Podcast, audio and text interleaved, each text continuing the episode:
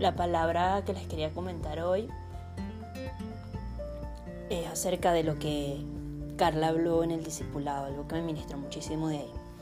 ya que les hablé acerca de la agenda, para hacerlo corto y rápido, casi todos conocemos que en Habacuc 2 habla de que escribas en tablas la visión para que el que la leyere corriera y ésta se cumpliera. Puede tardar, mas no dejará de cumplirse. Se la estoy parafraseando. ¿okay?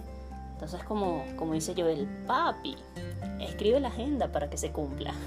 Podemos orar mucho para cumplir nuestros deseos y nuestros anhelos, pero si no cumplimos el principio de escribir las cosas, para que cuando las leamos corramos atrás de esto y se pueda cumplir, entonces nuestra oración está en vano. No se va a cumplir, ¿por qué? Porque no estamos cumpliendo con el principio. Entonces,